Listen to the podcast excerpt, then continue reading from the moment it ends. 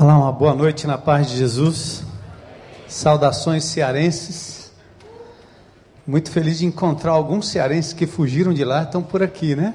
Olha aí, quantos cearenses tem aqui? Tem cearense em todo lugar do planeta. Ah, ali também. Tem cearense em Marte, em Vênus. Todo lugar tem cearense. E Carlinhos parece que também sequestrou um cearense, né? De lá. Isso, Falinho na família o guitarrista, eu vim aqui ver o guitarrista aqui, disse, o que, que ele está fazendo aqui? Não, já está sequestrado, já está aqui no, no Rio de Janeiro, né? O Gugu também é lá, que é ali, com o filhão jogando no Tigres, não é isso? Então é assim, os cearenses estão em toda parte, em todo lugar. Muito feliz de estar aqui com vocês, e estou aqui com a Heloísa, minha amada esposa, por favor, fica de pé aí. Muito linda, por sinal. Glória a Deus. Então, eu assim, eu me sinto muito em casa. Eu acho que vocês, eu já disse isso, né, me ensinaram a ter um conceito diferente sobre o carioca, né? Eu não achava que o carioca era tão tão amável, tão querido, tão, né? Eu eu sou nascido em São Paulo. São Paulo, o paulista é preconceituoso, preconceituoso em relação aos nordestinos, a despeito de eu ser filho de nordestinos, né? Estou no Nordeste agora, no Ceará, há 32 anos, voltei às minhas origens, mas como nascido e criado em São Paulo, era muito preconceituoso em relação aos nordestinos, né? E a gente também tinha aquela rixa, aquela briga, né? Até na época no futebol tinha uh, Rio e São Paulo, né? Os times que jogavam, Flamengo, Corinthians, Santos, e aí vai, Fluminense, Botafogo, Vasco, né? Então sempre aquela, aquela rivalidade. A gente tinha a impressão que o carioca não era esse indivíduo, essa pessoa tão afável, mas quando eu conheci essa igreja, fui tão amado, tão cuidado e tenho sido, né, ao longo desses anos. Vocês me ajudaram a enxergar que tem algo mais aqui no Rio de Janeiro. Obviamente, fruto, fruto da graça e do amor de Jesus, né, que vaza através de vocês. Então, ah, é, é um desafio falar sobre, sobre família e a gente vai entrar talvez em áreas mais específicas da família. Mas eu queria começar hoje à noite de uma forma diferente, porque a família ela é constituída de indivíduos. E por mais que você lide com regras, conselhos acerca da conduta do pai, do filho, da esposa, do esposo, da mãe em relação à sua família, aos seus filhos e vice-versa. Quem quer que componha uma família, por mais que você tente trabalhar as questões do como eu devo atuar dentro da minha família, existe algo que precede, a, precede tudo isso. E, na verdade, é o que sustenta a relação familiar que é o nosso relacionamento com a graça de Jesus. E aqui tem a ver com o relacionamento individual. Nós, a família é composta de indivíduos. E quando os indivíduos estão dessintonizados com Deus, isso acontece dentro da minha casa. Basta eu me afastar da graça de Jesus e o meu relacionamento vira uma desgraça. Basta minha esposa se afastar da graça de Jesus e o nosso relacionamento vira uma desgraça. É assim, é automático.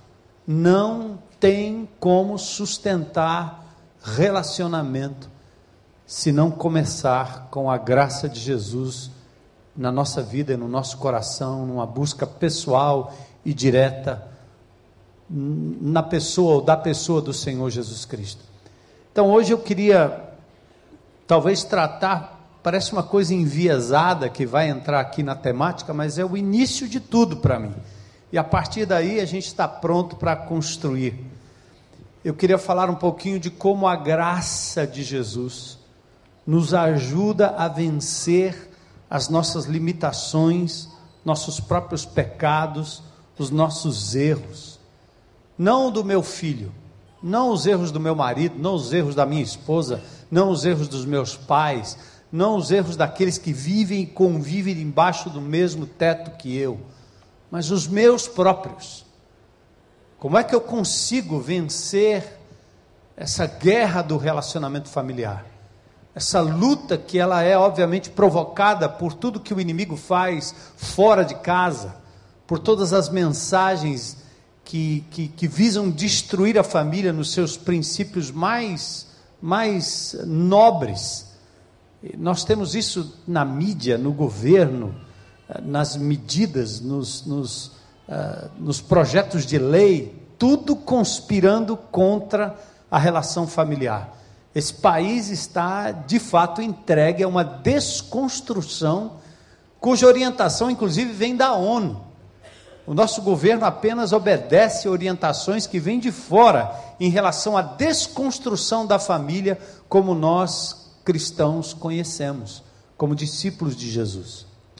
Muitas das coisas que nós vamos falar aqui durante esses dias, e o pastor inclusive orou, é, é considerado tão careta, tão ultrapassado, que é possível que doa aos ouvidos de algumas pessoas. Quando a gente falar sobre submissão, falar sobre obediência, falar sobre fidelidade, falar sobre perdão, falar sobre entrega, serviço, exercício de autoridade que visa o bem do outro, são temáticas que já estão quase que desconhecidas da maioria da nossa população. E às vezes, dentro da própria comunidade cristã, nós estamos tão impregnados de pensamentos externos, nossa mente é tão mais exposta a tudo aquilo que a mídia transmite, que nós perdemos noção do básico.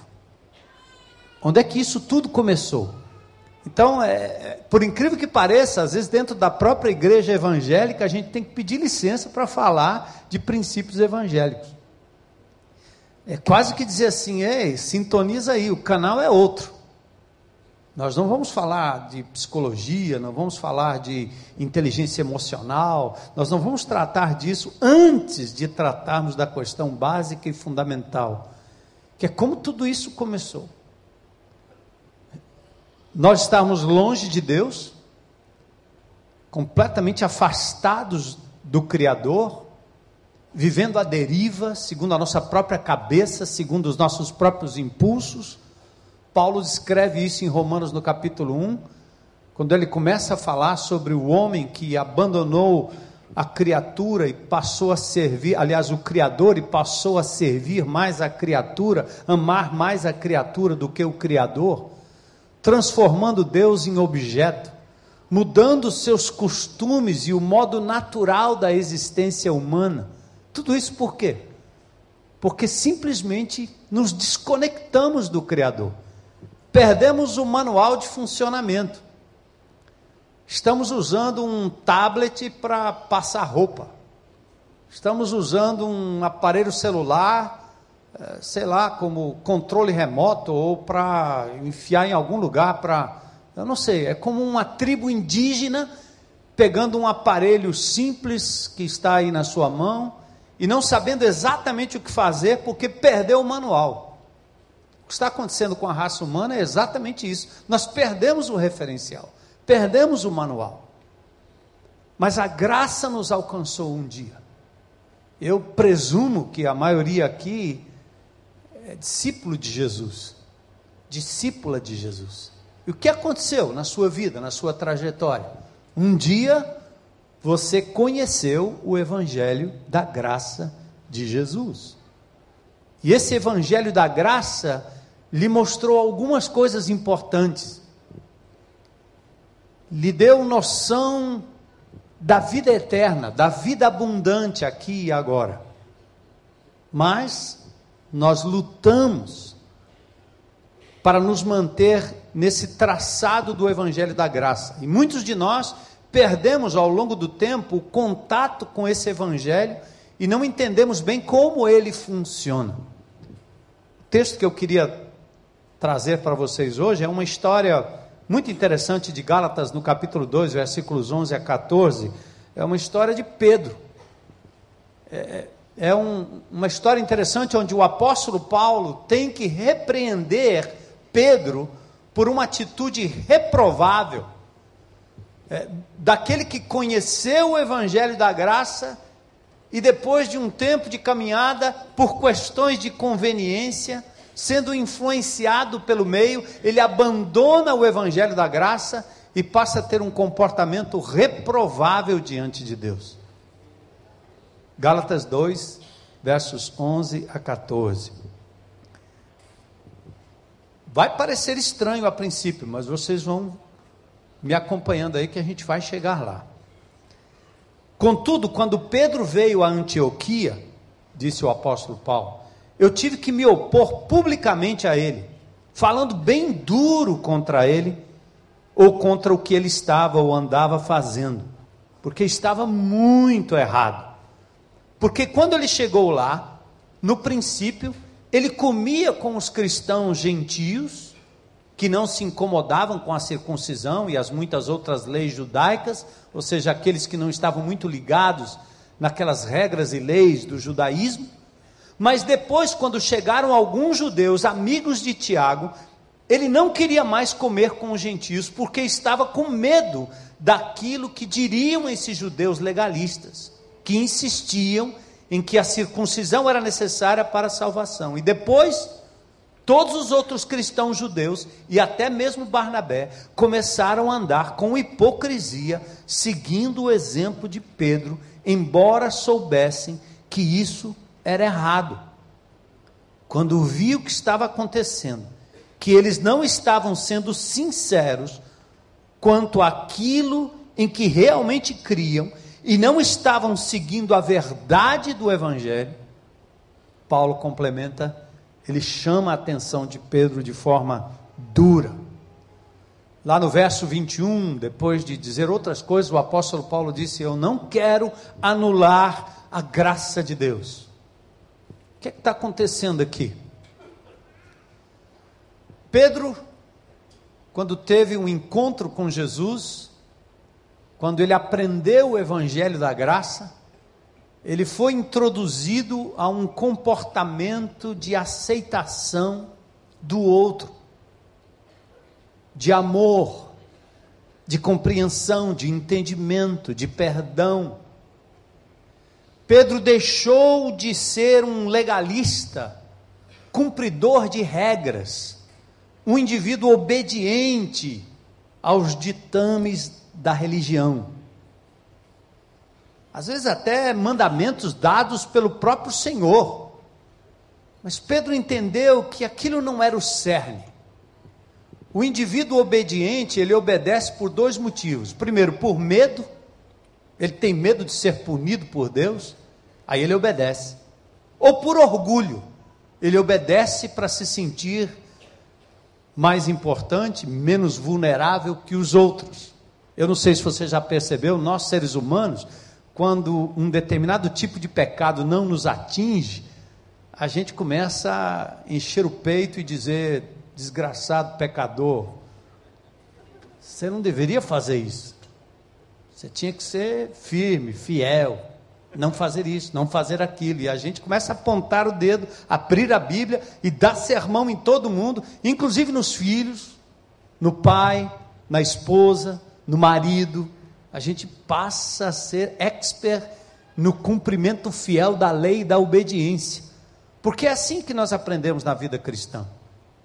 Parece que o cristianismo que a gente tem vivido, ele é o cristianismo do obedece o mínimo, cumpre os dez mandamentos.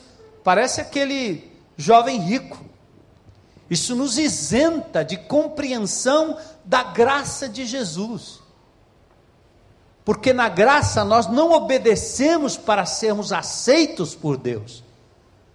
Nós fomos aceitos por Deus como estávamos e por isso obedecemos. Muitas famílias não têm estrutura até para compreender quem erra e quem falha dentro de casa. Muitos pais, hoje eu percebo, depois de uma caminhada cristã dentro da igreja, não conseguem lidar com o filho que agora cismou que vai fumar maconha ele se desespera, se desestrutura, se arrebenta todo, e nem sempre é por graça e misericórdia do menino, é por conta da reputação. Está mais preocupado consigo mesmo do que com o outro, embora pareça legítima a repreensão. Meu filho, isso não é coisa de crente. O menino faz uma coisa errada e você, meu filho, isso não é uma coisa de crente. é porque nós vamos nos esquecendo rapidamente de onde viemos e da graça de Jesus que nos alcançou como estávamos. E aí nós passamos a ser intolerantes com as pessoas dentro da nossa própria casa, dentro do nosso próprio convívio. O que presta atenção aí, eu não estou falando em licença para aplaudir pecado de ninguém, mas é a forma que nós reagimos as pessoas. É quando o legalismo toma conta do nosso coração. É quando a gente esquece que a graça de Jesus não é só uma passagem para a eternidade. A graça também é uma forma de viver o dia a dia. Porque sem essa graça não tem relacionamento dentro da família que dure, que perdure. E nós vamos viver um inferno dentro de casa. E não um ambiente de graça, de misericórdia, de amor, de perdão, de compreensão, de serviço, de permitir que o outro seja o outro. Então, o que, que esse episódio tem a ver com isso? Tem a ver o exemplo do próprio apóstolo Pedro, onde Paulo teve que repreendê-lo exatamente por isso. Pedro, quando se converte ao Evangelho e conhece a graça de Jesus, ele que era judeu, proibido de sentar com o gentio, ele vai a Antioquia e lá está Pedro comendo com os gentios, numa boa, amigo de todos, graça, como Jesus Cristo que andava com os pecadores, os publicanos, os rejeitados pela religião. Ah, Pedro estava muito à vontade, até que Chegando os que vieram da parte de Tiago de Jerusalém, judeus mais legalistas, preocupados com a regra e com a lei, quando Pedro percebeu que eles estavam chegando, Pedro parou de se preocupar com a graça de Jesus e passou a se preocupar com a reputação, com o que as pessoas pensariam acerca dele, principalmente aqueles judeus. E ele mudou o comportamento, dissimulou, levou Barnabé junto e Paulo repreendeu: Pedro, você não está vivendo de acordo com o evangelho da graça. Isso é muito sutil, viu, gente? É, puxa um pouco da nossa cabeça pensar nesse episódio, no que de fato aconteceu. E o que é interessante é que Paulo não olha para Pedro e diz assim: Pedro, você não está agindo como um bom crente, você não está agindo como um bom batista. Pedro, você não está sendo um bom dizimista. Pedro, você não está sendo um bom marido. Ele não, não, não. Paulo não diz nada disso. O que Paulo diz é o seguinte: você está, você não está vivendo coerente com o evangelho da graça. Volta a colocar os teus olhos no evangelho de Jesus. Volta a colocar e focar naquilo que Jesus lhe deu. Volta a focar naquilo que Jesus fez na cruz do Calvário por você e como ele lhe aceitou, porque senão não tem como você conviver. Pedro começou a dar mais atenção à sua própria reputação diante dos seus irmãos de Jerusalém do que, na verdade, assumir os riscos para manter a graça de Jesus e aceitar os outros como eles são entender os outros, compreender os outros, como ele estava fazendo até então. Então, queridos, é assim o Evangelho da Graça. É por isso que nós precisamos do Evangelho da Graça para mudar o nosso coração.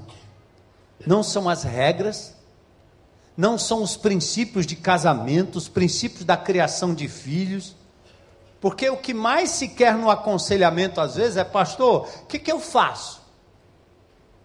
E agora? Como é que eu trato meu filho? Como é que eu resolvo o problema do meu marido que está me traindo? Ou como é que eu faço? Eu flagrei alguém da minha casa envolvido na pornografia. O que, que eu faço? As pessoas estão sempre atrás de uma solução direta, de uma regra aplicada, de um princípio colocado. Mas, gente, não é isso que de verdade derrete, quebranta o coração de uma pessoa. Só a graça de Jesus. E essa é a base de tudo. eu peço ao Espírito Santo de Deus que hoje à noite nos, nos permita perceber nessas palavras que aqui são ditas, ou no texto lido, ou em alguma frase, se esse homem aqui não atrapalhar, a gente permita perceber um pouco do que é essa graça poderosa, que precisa entrar primeiro na minha vida, para vazar nos meus relacionamentos dentro da minha casa Seja você mãe solteira, viúva, separado, não importa. Tenha você a sua família toda estruturada, papai, mamãe, os filhos, a vovó, o tio, todo mundo perto, não importa. Seja unicelular, multicelular, não importa o tamanho da sua família, são indivíduos. E se a sua casa tem só uma pessoa, você precisa compreender a graça de Jesus. Porque a regra, o mandamento, gera um outro tipo de resposta. Nós obedecemos o mandamento, e aqui nós não temos mandamento para vocês obedecerem em relação ao trato com pessoas da família. Família é relacionamento. Não é obediência de uma regra que resolve, porque, de novo, ou nós obedecemos por medo, medo da consequência, medo da punição, medo do que Deus vai fazer, medo de que vai dar errado mesmo, porque está na Bíblia aí que se acontecer, fizer isso, vai morrer, vai apanhar, vai ser disciplinado. E a gente, como pastor, como líder de comunidade, a gente gosta disso aí. Porque é uma forma da turma balançar um pouco, né? Por isso que o pentecostal, outro dia eu preguei sobre isso lá, acerca da figueira, né? Que Jesus deu um tempo para a figueira e disse: se não tiver fruta, eu volto lá e arranco.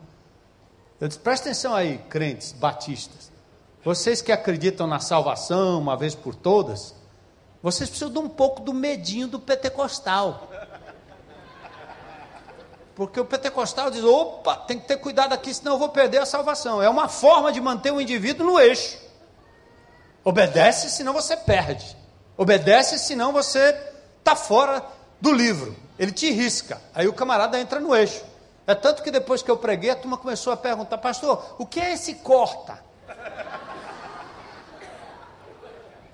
A videira, né? João 15, o que é o corta? Então muitos de nós obedecemos por medo. E a regra ela serve para isso. Outros obedecem por orgulho.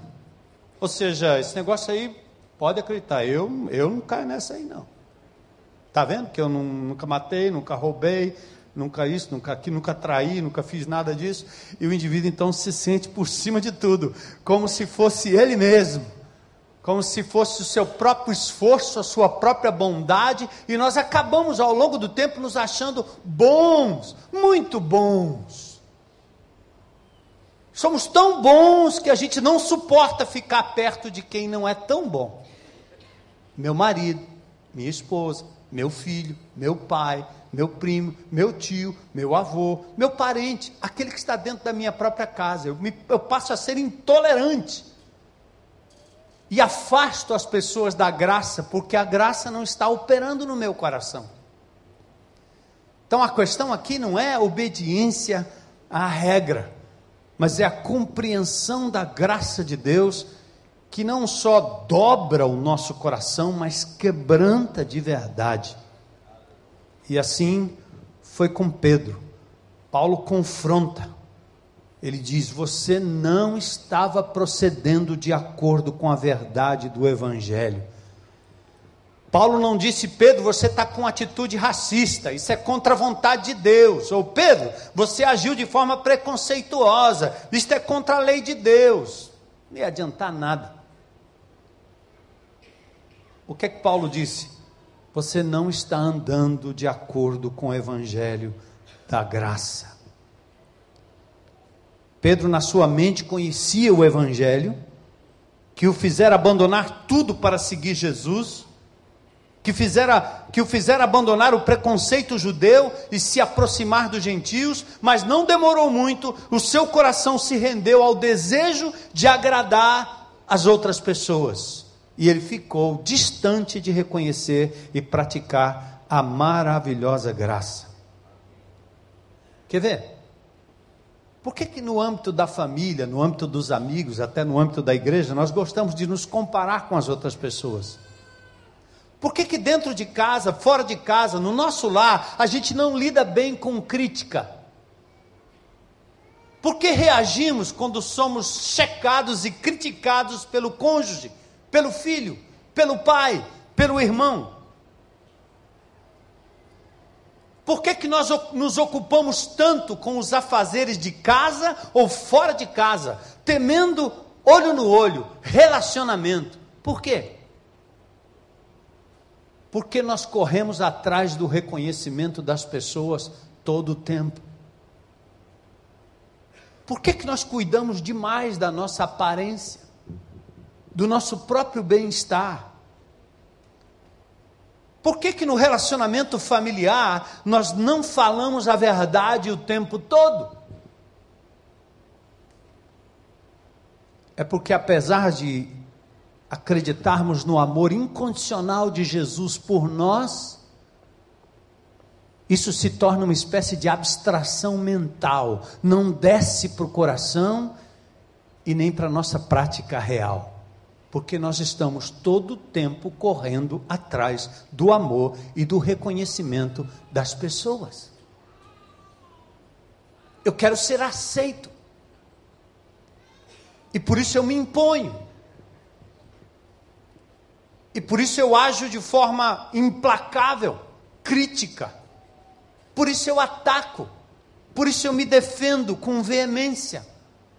Por isso eu não me torno vulnerável diante do outro, porque existe no meu coração um desejo, talvez não tão escondido, às vezes explícito, de correr atrás do amor das outras pessoas, correr atrás da aceitação de outros, enquanto nós recitamos domingo após domingo e cantamos domingo após domingo, tua graça me basta teu amor me basta. Nós temos medo de não sermos aceitos no grupo, no trabalho, na escola, no amor, na família e até na igreja. Por isso nós aí começamos a praticar o que destrói o relacionamento familiar, as meias verdades, as dissimulações, as negações infundadas. Nos despersonalizamos. Assumimos uma personalidade que herdamos do pai, da mãe, do professor, dos amigos, e não nos permitimos ser, ou sermos moldados pela graça, pelo amor, pelo caráter de Jesus. É.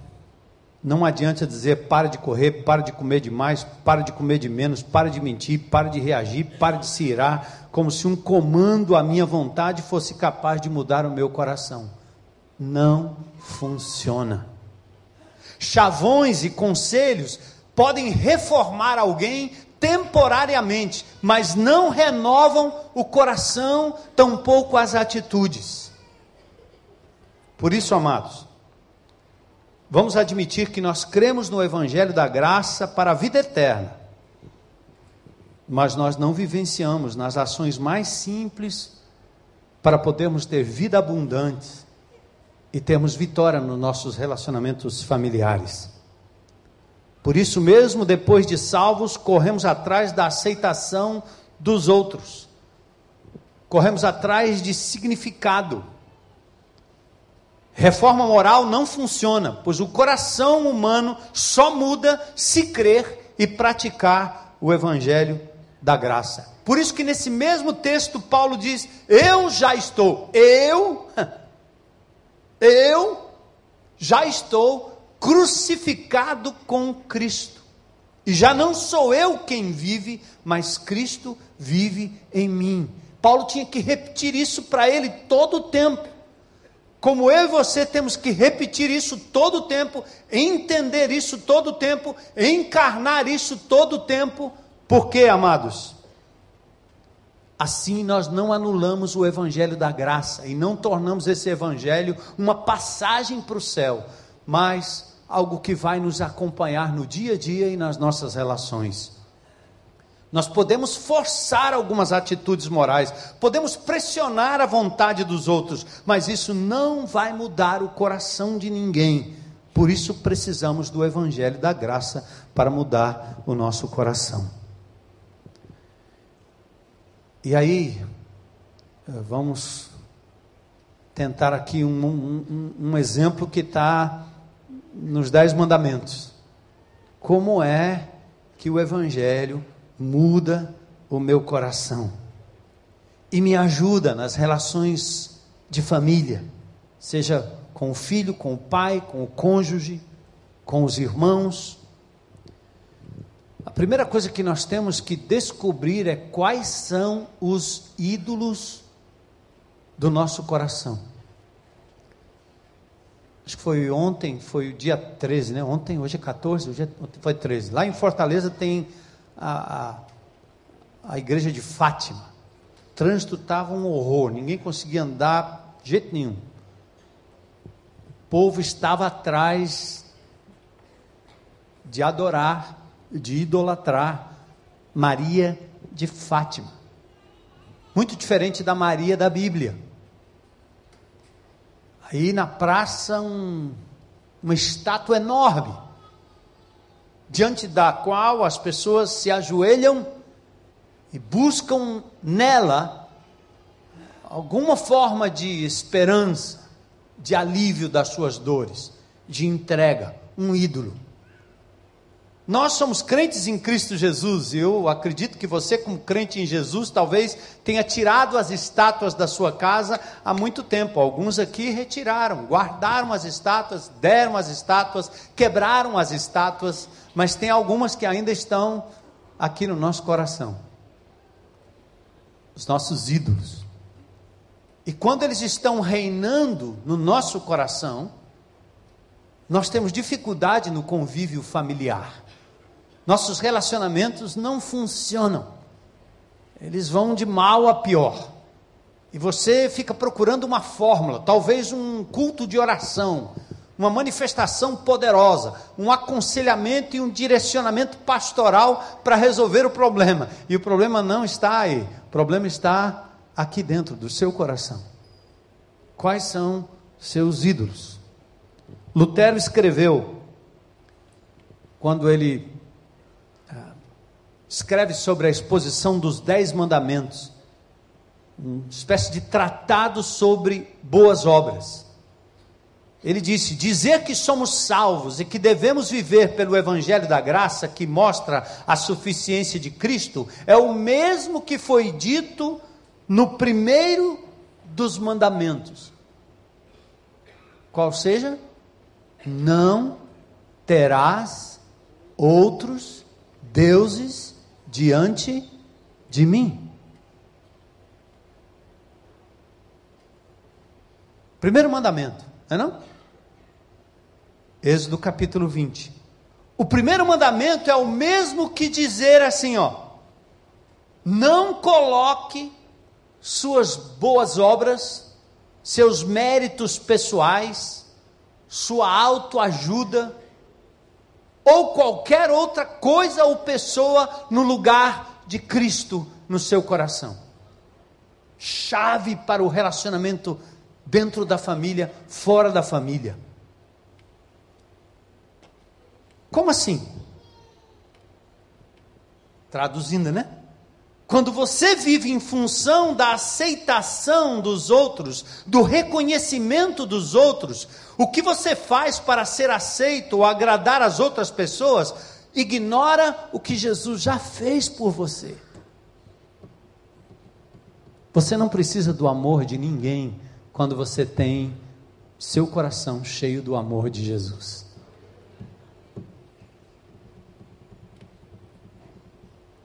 Só que nós sabemos isso aqui, ó.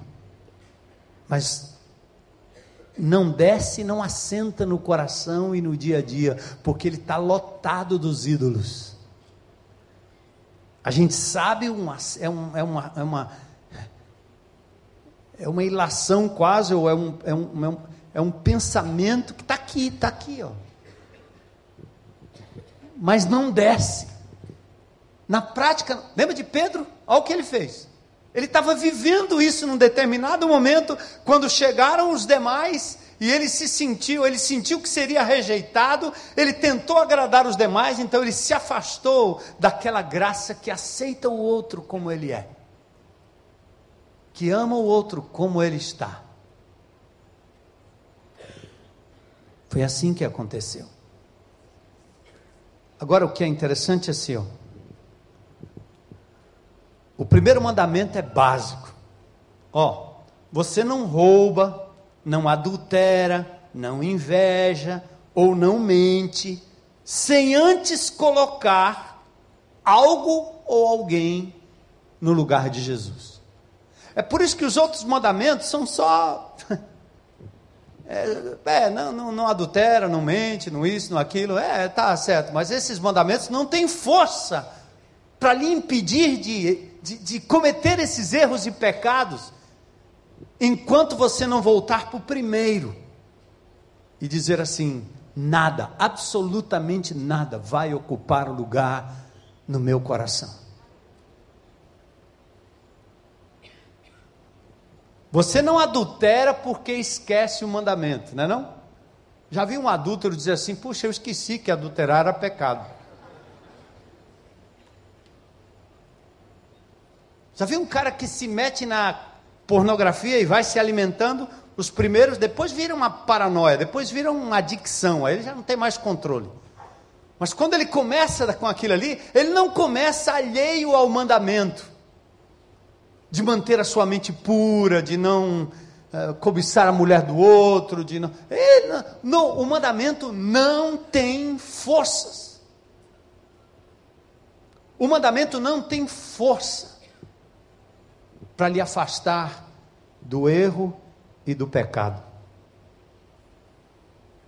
O mandamento não teve forças para impedir que a sua satisfação pessoal sentasse no trono e a sua busca de aceitação de uma outra mulher a colocasse no trono e no lugar de Jesus. Sua morte, sua graça, que seria suficiente para obedecê-lo por reconhecer o que ele fez e o seu amor que me leva à obediência, não o contrário.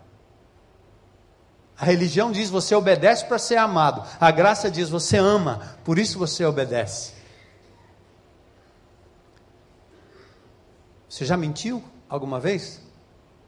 Enganou? Disse meia verdade? Você não mente porque esquece que é pecado mentir. Aliás, você sabe que o pai da mentira é o. E daí?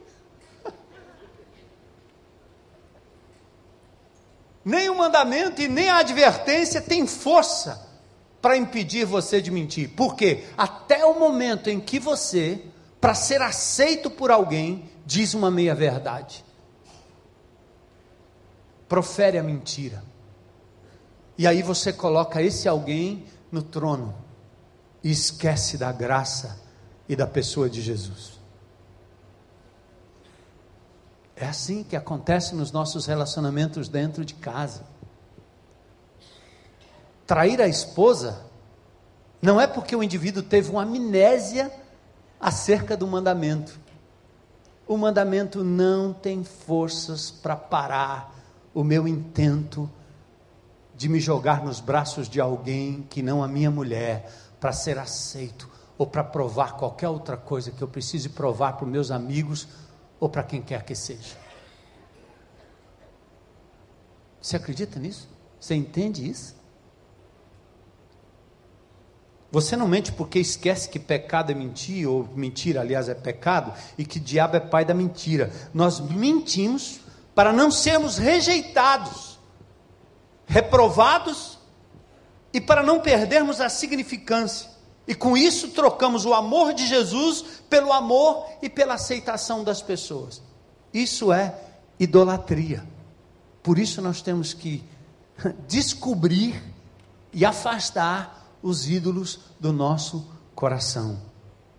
Cristo é a nossa verdadeira fonte de significado. Ele que me dá sentido para viver. Ele que me dá significado. Eu não entro no casamento para ser feliz. Eu sou feliz, por isso entro no casamento.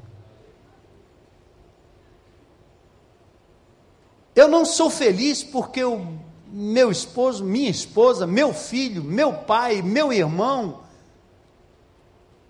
diz que me ama, faz algo de bom para mim, me aceita, uh, uh, me faz feliz. Como assim?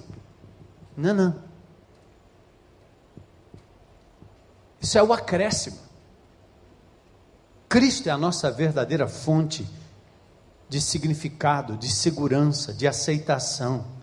Fomos adotados e aceitos pelo Pai em Cristo. Somos filhos amados do dono do universo. Há pais e mães, talvez aqui, que se dão tanto aos filhos em busca de realização pessoal e recompensa futura, são o que são pelo filho, pelo marido, pela namorada, e com isso colocam estas pessoas no lugar daquele por quem vale a pena viver, o Deus que nos amou incondicionalmente. Anos atrás, Deus nos deu um terreninho numa lagoa lá em Natal, 500 quilômetros de Fortaleza. Alguém me deu isso, praticamente me deu. Eu paguei uma quirela. E ele disse: Olha, quando você ficar velhinho, você vai escrever seus livros aqui na beira da lagoa.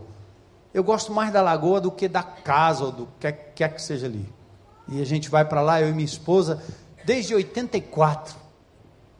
O terreno foi comprado, acho que em 87, 88 por aí. E recentemente, Deus abençoou, deu certo, sobrou um trocadinho, construímos uma casinha lá, na lagoa.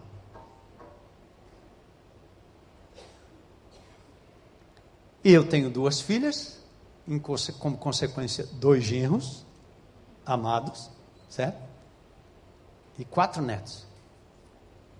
E esses dias eu disse algo para o meu genro que ele ficou assim, abismado. Eu disse assim: Você acredita que eu construí aquela casa e eu não fiz quarto extra para as minhas filhas?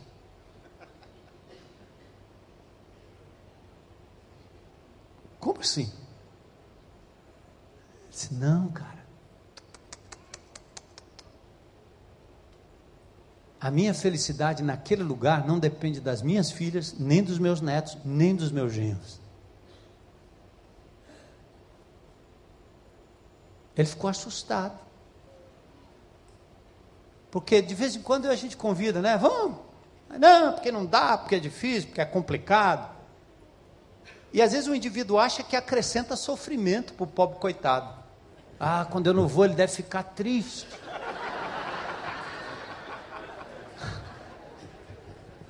Esse cara, dá desce daí, amigo.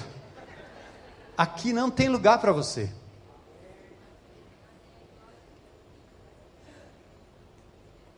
Em primeiro lugar, nunca minhas filhas assumiram o lugar da minha esposa na minha vida. Eu acho que eu devo ter contado isso, não vou contar agora para contar depois, no outro dia. Eu me lembro o dia que eu cheguei para minha filha, já 10 anos de idade, 11 anos de idade, e eu queria sair com minha esposa para um, um namoro extra. E ela disse: Você não vai me levar? Eu disse: Não, você vai ficar aí. Como assim? É, você não me ama. E eu disse para ela: Você precisa saber que eu amo muito mais a sua mãe do que você. É, a vida não tem sentido mais. O que, é que eu precisava fazer? Tirar o papai ídolo do coração dela e colocar aquele que pode dar significado. E dizer a ela que mais do que minha esposa, eu tenho Jesus como meu amante, meu amado, meu pai. Eu não dependo dela para ser feliz. Mas a segunda pessoa, e aliás, a única nesse planeta aqui, enquanto Jesus está à direita do Pai em majestade, a segunda pessoa a quem eu devo amor incondicional é a minha esposa. Não são meus filhos. Eu as amo. Glória a Deus.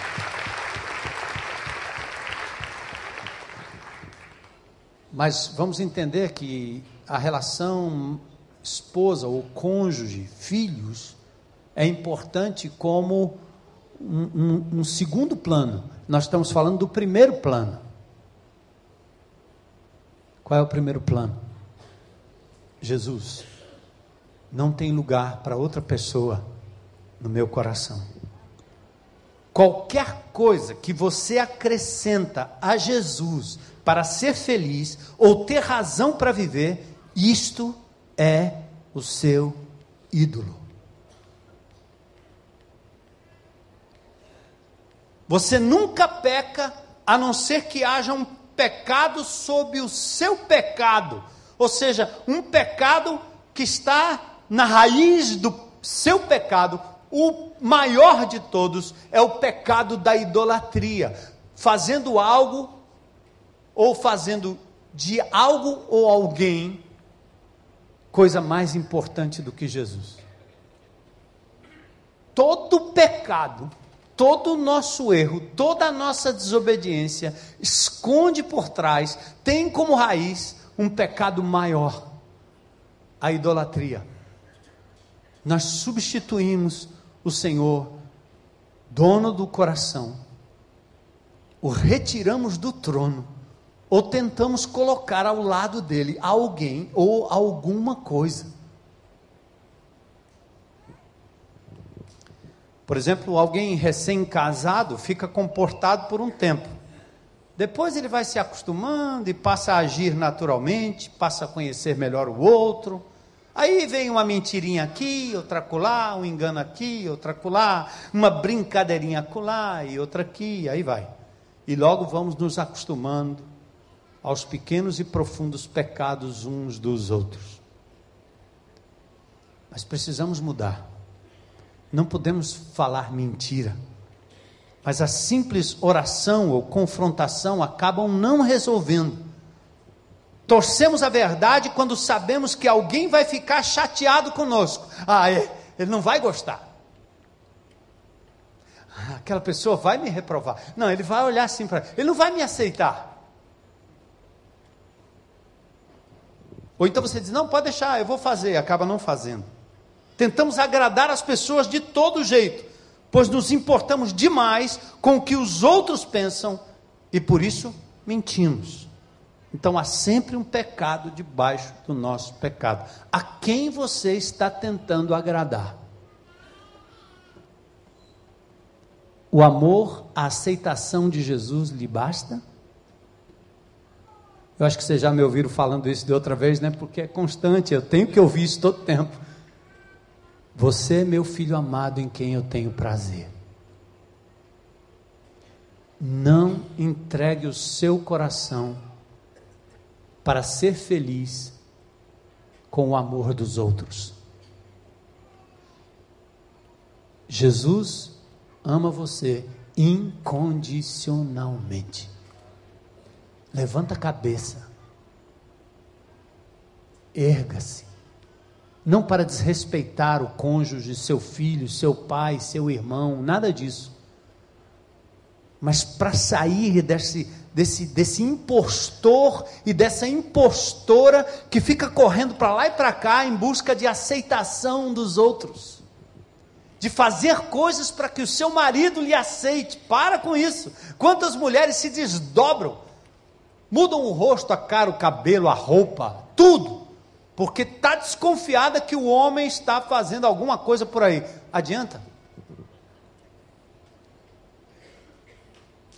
O que mais você precisa nessa hora é entender que o Senhor lhe ama acima de todas as coisas. E o amor dele é suficiente. E você deve apenas recorrer a ele e manter o seu posto, mulher, com dignidade. Fique firme. E se quebrar, Quebrou. O Senhor vai te sustentar. Ele é o teu marido que jamais abandonará você. Às vezes digo na igreja, eu tenho duas meninas muito bem casadas, louvado seja Deus, mas eu não tenho problema de dizer, se arrebentasse a qualquer momento, eu ia ficar triste, como todo pai, mas eu não me assustaria, são seres humanos. eu não tenho expectativa além daquilo que o Senhor tem sobre os seres humanos. O que eu preciso fazer é me manter aqui alimentado pelo amor de Deus, pouco preocupado com a minha reputação pastoral, que não vale nada. Deus é que me sustenta. A minha reputação está na mão dele, não está na minha mão. Eu não tenho nada que fazer a não ser me deixar ser amado por Deus integralmente. E no momento que alguma coisa acontecer, ou se acontecer, né? Ou se acontecesse, eu não tenho problema com esse pensamento de jeito nenhum. Estão firmes e acho que talvez fiquem firmes para sempre. Glória a Deus. É? A gente começa com esses determinismos que na hora que a decepção vem, nós não sabemos lidar com a decepção. É ou não é? Você olha para o pastor, olha para o irmão e diz: esse cara, esse cara nunca vai me abandonar. Conversa. Quem conhece o Evangelho de Jesus sabe que Jesus conviveu com Judas, comeu com ele, sentou com ele, serviu aquele que o trairia, e não há nenhum, nenhuma comoção em Jesus. Decepção sim, tristeza sim, mas parece que era esperado, ele não, não, não se mexia. Sabe por quê? Jesus ouvia aquela vozinha que não vinha de Judas, vinha do Pai. Este é meu filho amado em quem eu tenho prazer. Aí você lida com Judas, você lida com Pedro que nega, você lida com Tomé que duvida, e você continua lá firme. Sabe por quê? Seu referencial de aceitação e de significado vem da onde? Vem do Deus. Este é o Evangelho da Graça. Aí, quando você está sintonizado no Evangelho da Graça, você consegue conviver com o seu marido chato, como a minha mulher convive comigo. Ela consegue. Como é que ela consegue? Só tem uma resposta. Se dependesse de mim, já tinha quebrado. Mas essa mulher tem o coração sintonizado com o coração de Jesus. De alguma forma, ela está ouvindo mais a voz de Deus do que a minha voz. E vice-versa. Você precisa disso, meu amado. Ou não tem família, dez passos, aconselhamento, princípio que resolve, que funcione. Vamos terminar, né? Lutero disse assim: Nós pecamos, mas por que pecamos como pecamos? Por que ficamos irados? Por que ficamos ansiosos? Diz aí. Por que você se deprime? Por que você não consegue frear essas coisas? Porque quando você peca, alguém além de Jesus se torna o salvador funcional do seu coração. Por que, que você se ira? Excede, iracundo, raivoso, brigando com o planeta. É porque você senta no trono e tira Jesus de lá. A graça você abandona, faz como os Gálatas. Começaram no espírito e agora estão se aperfeiçoando na carne. Para que isso, meu irmão? Você pode até ficar indignado com o que está acontecendo no país, com o que acontece no trânsito, mas não vá além disso. Você não é Deus e quem está no trono é Ele. Entrega. Você não canta? Entrega. Tu és soberano sobre a terra, sobre os céus, tu és Senhor absoluto. Tudo que existe acontece, tu sabes muito bem. Tu és tremendo, mas desce do trono, porque eu vou assumir o controle dessa casa aqui. Eu vou resolver esse problema aí. Qual é o resultado? Frustração, doença, vida fracassada, falta de testemunho e família quebrada. Porque você subiu no trono, amigo. Sai fora.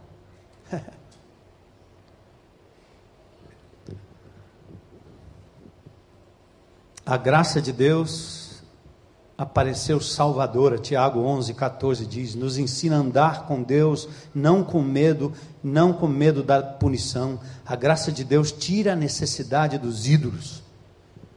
Então, como é que funciona? Eu tenho que encarar as pessoas sem medo, sem medo de que elas nos reprovem e simplesmente dizer a verdade. Esqueci, esqueci, consegui, não consegui, não pude fazer isso. Não quero mentir por medo de ser flagrado ou não aceito. Eu digo, não, não posso. Não, não dá. Não, não é possível. Sinto muito. tenho que ser convencido pela graça, não tenho que dizer o quanto sou mal ou mentiroso. Por que mentir se eu tenho a aprovação de Deus? Então, Paulo diz: coloca sua mente nas coisas do alto. A solução da graça é Colossenses 1:3. Olha para as coisas e pessoas, mas olha acima de tudo para o alto. Diga para as pessoas assim, ó, vocês são interessantes, mas vocês não são a minha vida. Maridão, você é um cara legal, mas você não é a minha vida. Você não vai dizer isso agora porque pode levar um cutucão, agora ou mais tarde. Diga em espírito. Mulher, você é muito, muito legal, mas você não é minha vida. Nelo. Mulher, é um prazer estar com você, mas você não é o meu prazer maior. Meu filho, minha filha, ah, como eu amo meus filhos, minhas filhas de paixão, mas eles não são a minha razão maior de felicidade eles partem, eles vão embora, eles são entregues nos braços de outros e você sofre. Você controla. Você monitora, você esquece que tem marido, esquece que tem mulher. Tudo por conta dos filhos. Você projeta tudo nos filhos por frustração de coisas que você não fez. Você encaminha, você não deixa eles serem quem eles de verdade foram feitos para serem. Por quê?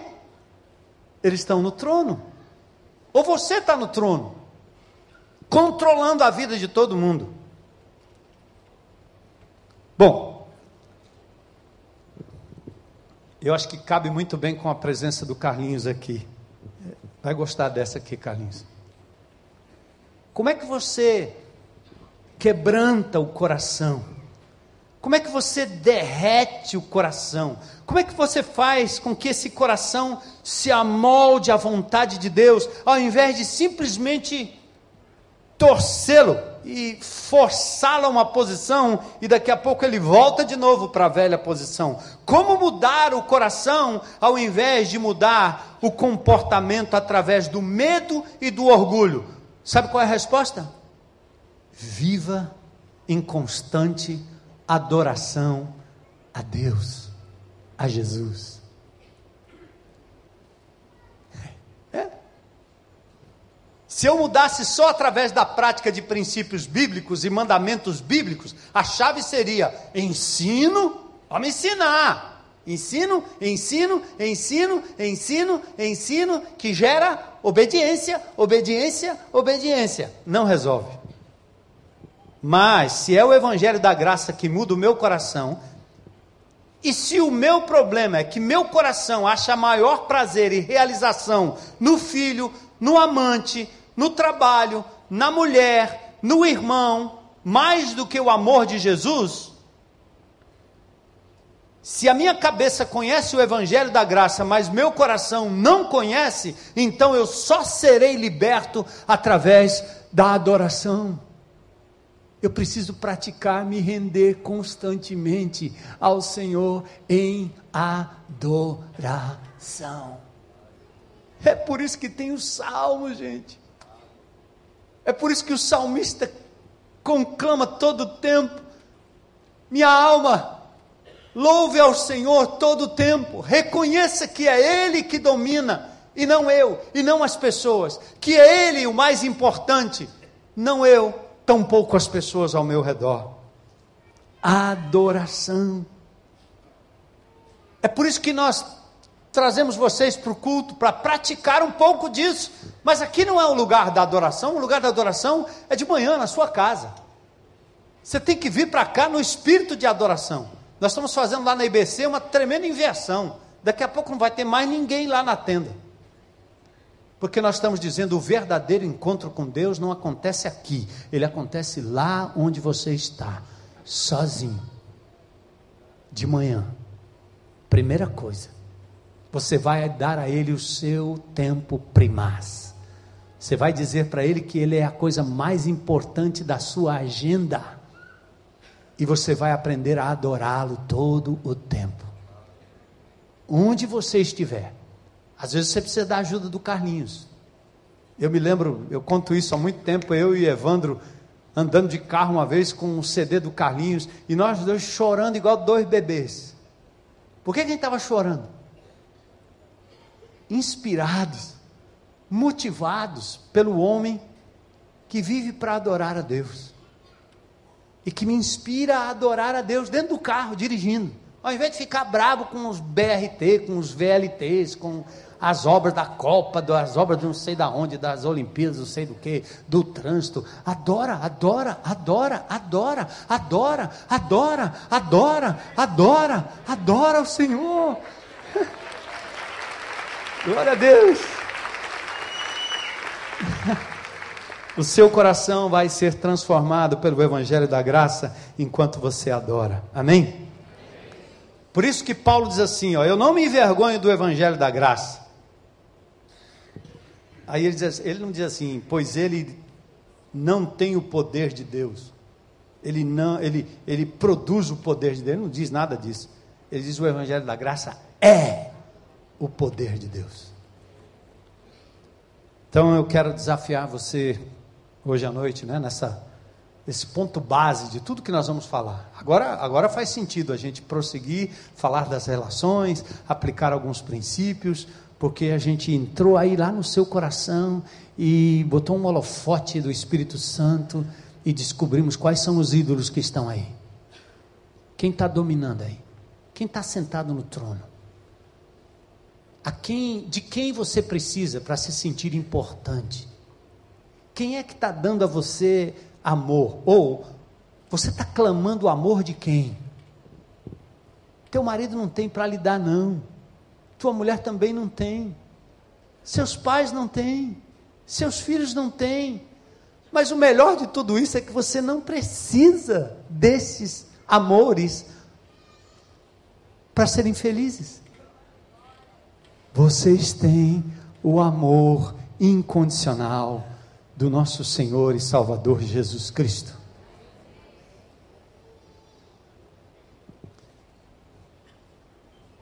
Vocês já ouviram a frase? A minha graça te basta. A gente tem que dizer isso para as meninas. A gente tem que dizer isso para as crianças. Porque hoje os pedófilos estão conseguindo o amor das crianças com muito pouca coisa. Porque elas não estão aprendendo a ter o amor de Jesus acima de todas as coisas.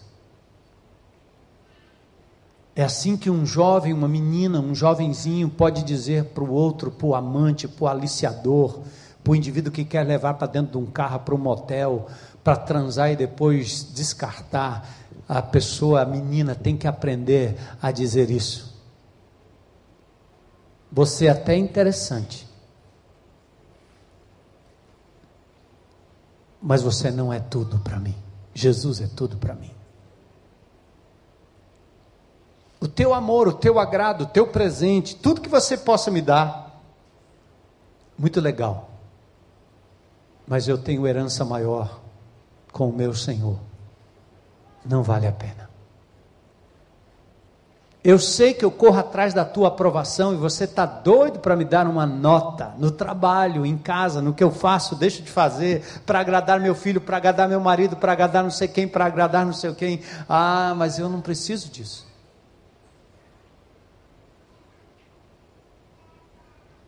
Deus me chama de servo bom e fiel. Deus se agrada de mim, mesmo que eu esteja numa maca, mesmo que eu esteja paralítico. E vocês, crentes em Cristo Jesus, frequentadores, ministros, fazedores de coisas para o reino de Deus, Deus não lhe ama porque você faz algo para Ele. Deus lhe ama porque você é ser amado independentemente que você faça ou deixe de fazer. Dá para entender? Ser amado. Então, curva sua cabeça aí um minuto.